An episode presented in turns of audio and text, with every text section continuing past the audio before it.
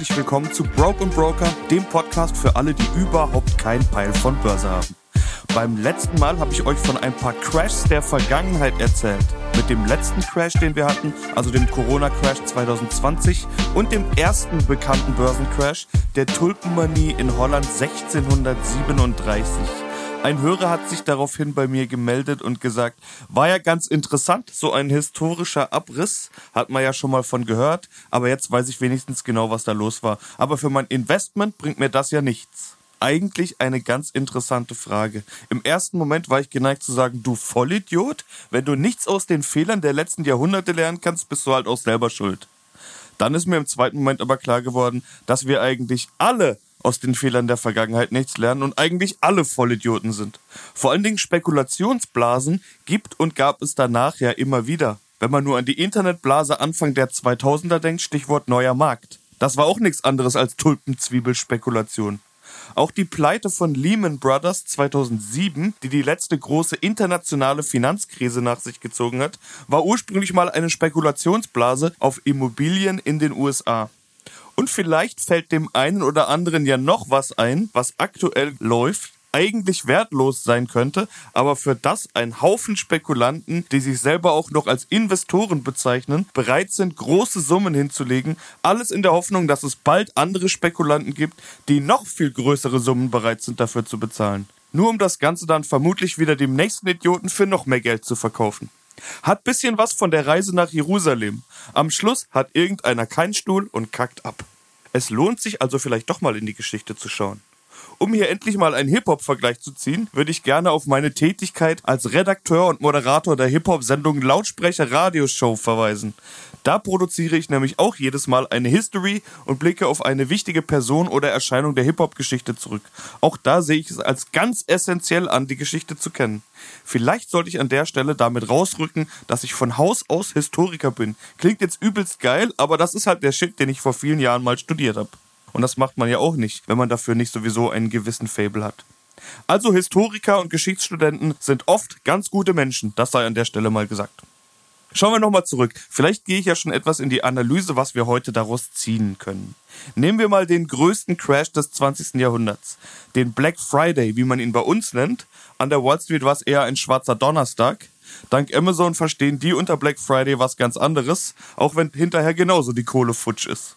Damals gab es aber noch kein Internet und dank Zeitverschiebung zwischen den Kontinenten kam der Crash bei uns erst einen Tag später an, am 24. Oktober 1929. Der echte Beginn des Crashs wird auf den 29. Oktober datiert, den schwarzen Dienstag. Was war passiert? 1929 war logischerweise das letzte Jahr der 20er Jahre.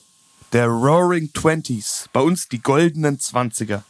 Nicht enden wollender Wirtschaftsaufschwung in fast allen Industriestaaten. Die USA prägten plötzlich das Bild der Welt als Number One Player, der sie spätestens nach dem Zweiten Weltkrieg dann endgültig sein sollten. Auch in Deutschland ging es rasant voran nach der Währungsreform, die die Hyperinflation 1923 notwendig gemacht hatte. Deutschland war ja eigentlich am Arsch als Verlierer des Ersten Weltkriegs und wurde mit dem Versailler Vertrag eigentlich so richtig übel rangenommen. Trotzdem ging sowas von ab bei uns in den goldenen Zwanzigern. Geholfen hat unter anderem US-Money. Die hatten davon nämlich jede Menge und gaben Deutschland gerne davon ab in Form von dicken Krediten. Deutschland bezahlte zum Teil auch seine Reparationszahlungen aus dem Ersten Weltkrieg auf Pump aus den USA.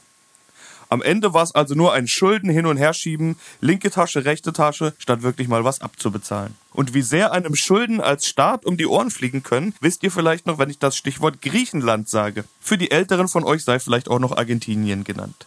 Ich will jetzt aber nicht von einem historischen Abriss zum nächsten springen. Wie ihr wisst, ist die Leitbörse der Welt die Wall Street. Was in Deutschland passiert, geht den internationalen Investoren nämlich mehr oder weniger am Arsch vorbei. Wenn wir nicht zufällig gerade mal wieder einen Weltkrieg beginnen. Und genau an dieser Wall Street hat der Leitindex Dow Jones eine verrückte Entwicklung hingelegt. Eine Rallye, wie die Börsianer das nennen, und zwar vom Allerfeinsten. In sechs Jahren hat sich der Dow Jones Kurs fast verdreieinhalbfacht. Von 100 Punkten 1923 auf 331 Punkte 1929. Auch wenn die US-Wirtschaft in der Zeit schneller gewachsen ist als die Neurosen eines Kanye West, so rasant ging es dann doch nicht zu. Es war eine Übertreibung par excellence. Aber kein Wunder, man sprach von den goldenen Zwanzigern und von Eternal Prosperity, einem ewigen Wohlstand. Man ging also gängigerweise davon aus, dass es immer und immer und immer nur so weitergehen wird. Eine nicht enden wollende Hoss. An der Stelle sei mal mit einem Augenzwinkern und Fingerzeig erlaubt, solche Stimmen hört man hier und da auch heute wieder. Hinzu kam, dass viele Spekulanten damals in ihrer Gier einfach mega fette Kredite aufgenommen haben, Haus und Hof verpfändet, um noch mehr Aktien kaufen zu können, die dann bald wieder verkauft werden sollen, wenn die schönen Gewinne da sind. Aber wenn diese Gewinne dann kommen, dann passiert das, was immer in so einer Situation passiert. Immer wieder das Gleiche. Man wird noch gieriger. Die Leute sagen, aber wenn ich jetzt verkaufe, dann habe ich ja zwar den Gewinn, aber ich bin raus. Der Markt wird noch ewig weiterlaufen. Ich komme nie wieder rein. Wenn ich jetzt verkaufe, wäre ich ja dumm. Das Ding geht auf eine Million. Bla bla bla bla bla. Ihr kennt den Scheiß.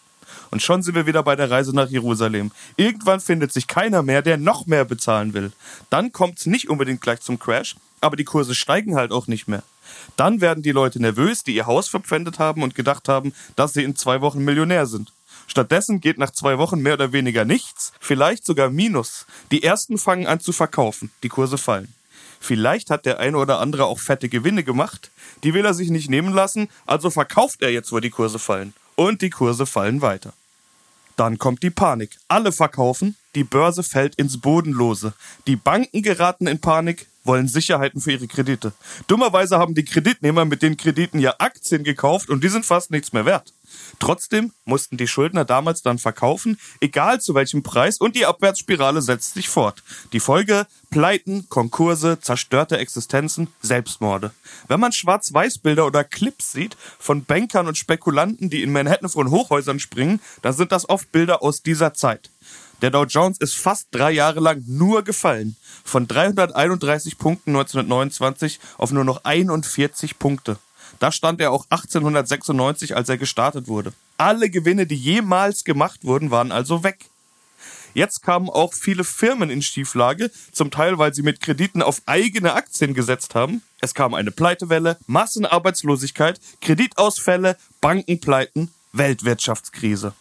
Auch bei uns war es dann vorbei mit den goldenen Zeiten. Die Amis hatten ja kein Geld mehr, also wollten sie ihres zurück, das sie uns in den Jahren davor großzügig geliehen hatten. Deutschland traf die Krise brutal. Die 30er waren eine Scheißzeit. Und die politischen Nachwirkungen, die kennt ihr alle. Und das alles unter anderem auch, weil eine Spekulationsblase geplatzt ist. Es ist also absolut notwendig, immer davor zu warnen und ja, auch in die Historie zu schauen. Eine Sache, die damals übrigens auch passiert ist, war eine restriktive Politik der Notenbanken. Das ist das Gegenteil von expansiver Geldpolitik. Wer jetzt gar keinen Plan davon hat, wovon ich rede, sollte sich Step 17 nochmal anhören, die Folge zu den Notenbanken. Damals wurde Geld aus dem Markt abgezogen, um eine Inflation oder sogar Hyperinflation, wie wir sie aus Deutschland Anfang der 20er kannten, zu verhindern. Die Folge war eine viele Jahre andauernde Depression. In den USA nennt man sie Great Depression. Den gleichen Grund kann man auch in den 80ern nennen. Am 19. Oktober 1987 kam es zu einem Börsencrash, nachdem die US-Notenbank zum ersten Mal seit Jahren den Leitzins angehoben hat. By the way, ihr merkt schon, es ist irgendwie immer der Oktober. Das ist der Crash-Monat. Warum hat die Notenbank das überhaupt getan?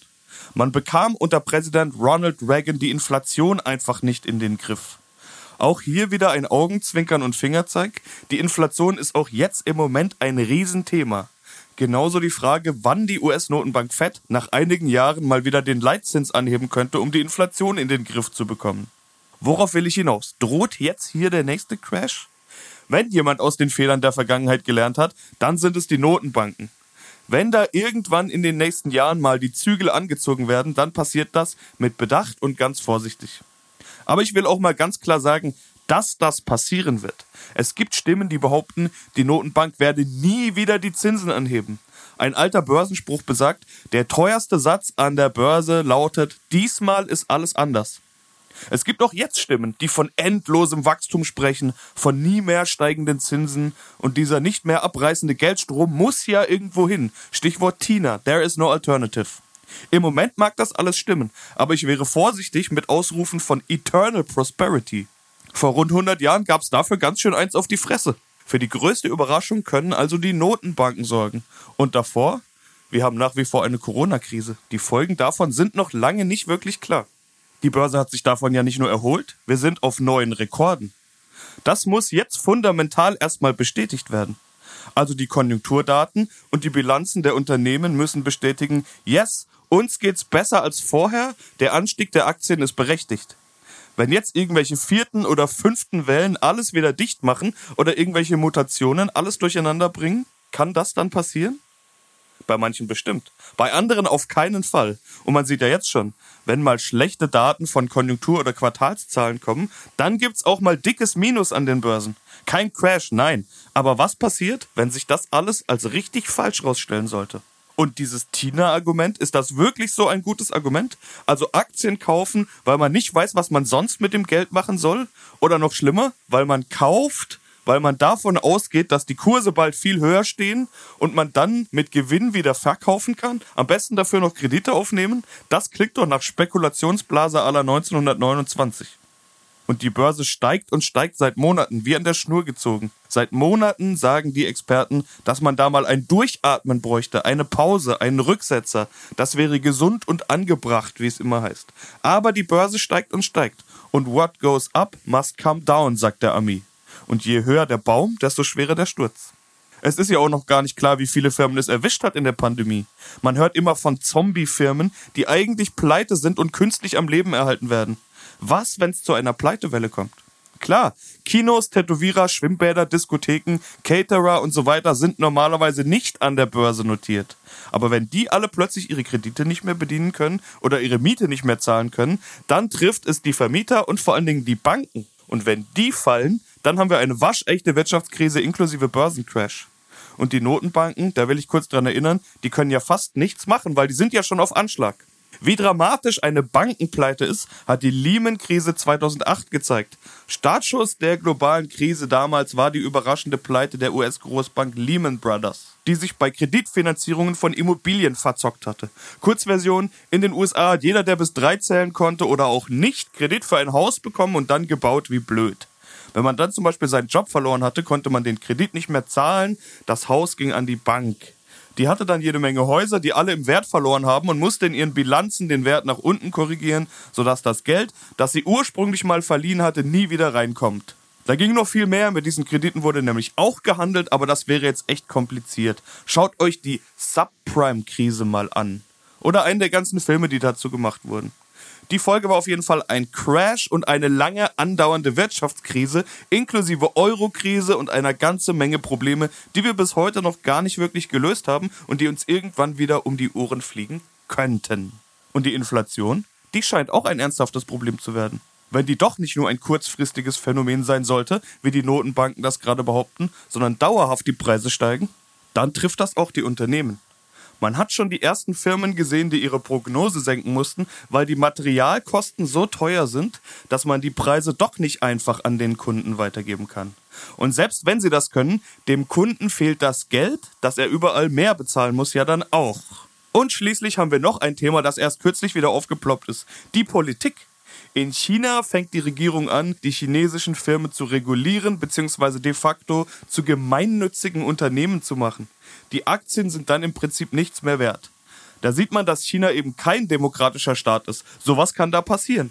Die Aktien sind dementsprechend abgeschmiert. Die Unsicherheit ist groß. Wer ist der Nächste? Die Investoren ziehen da lieber mal ab. Aber bei uns halte ich solche Dinge momentan noch für ausgeschlossen. Wobei man sagen muss, auch politisch angeordnete Lockdowns habe ich eigentlich für ausgeschlossen gehalten. Und dann kamen sie doch. Und erst das hat den Börsen ja den Corona-Crash aufgezwungen, nicht Corona an sich. Aber bevor jetzt hier alle Panik kriegen, will ich an ein altes Börsensprichwort erinnern. Politische Börsen haben kurze Beine. Anderthalb Jahre nach den politisch erzwungenen Crashs an den Börsen sind überall neue Allzeithochs erzielt. Und auch die anderen Argumente sind zwar durchaus ernst zu nehmen, aber wer daraus jetzt einen Crash konstruiert, der sollte vielleicht lieber mal ein Buch schreiben und die Liste der Crash-Propheten um einen weiteren erweitern. Aber, und das soll meine Abschlusswarnung sein, endloses Wachstum gibt es nicht. Irgendwann ist Schluss. Es gibt verdammt gute Gründe für Crashs und eine ganze Menge Gründe dagegen. Einer ist zum Beispiel, dass wirklich keiner Interesse hat, dass alles zusammenbricht. Und eins sage ich euch, wenn es doch mal crasht, dann wird es hinterher genügend Leute geben, die es angeblich schon lange haben kommen sehen. Und in der Nachbetrachtung viele, vor allen Dingen Journalisten, die sagen werden, wie konnte es nur dazu kommen, das war doch offensichtlich. Und schließlich noch mein persönlicher Ausblick. Jeder Crash war im Nachhinein die größte Chance, über viele Jahre mal so richtig günstig einzukaufen. Manchmal werden Aktien oder Indizes nie wieder so günstig wie im Crash. Also, ich glaube nicht an einen Crash, aber es wird zumindest Rücksetzer und Korrekturen geben. Wohl dem, der dann mutig ist.